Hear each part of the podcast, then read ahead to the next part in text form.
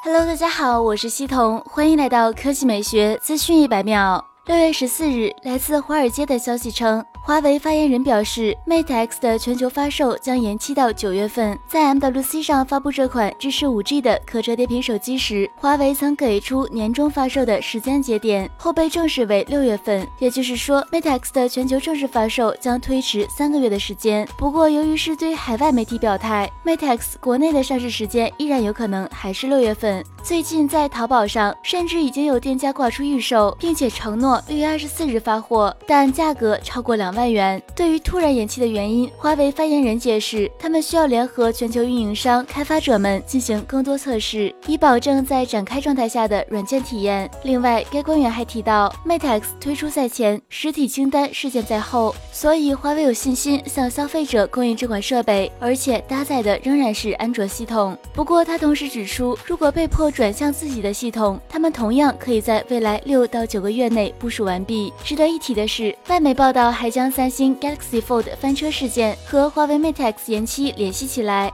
认为前车之鉴让华为决定必须在推向市场前做好最充分的检验和测试。据悉，华为 Mate X 采用了外折叠屏设计，核心配置搭载麒麟九八零加八龙五千基带芯片，正面是一块六点六英寸大屏，背面屏幕尺寸达到六点三八英寸，展开开之后组成八英寸大屏，可以达到媲美平板的体验。Mate X 的欧洲定价为两千两百九十九欧元。华为曾经透露，Mate X 国行价格会低一些。好了，以上就是本期科技美学资讯百秒的全部内容，我们明天再见。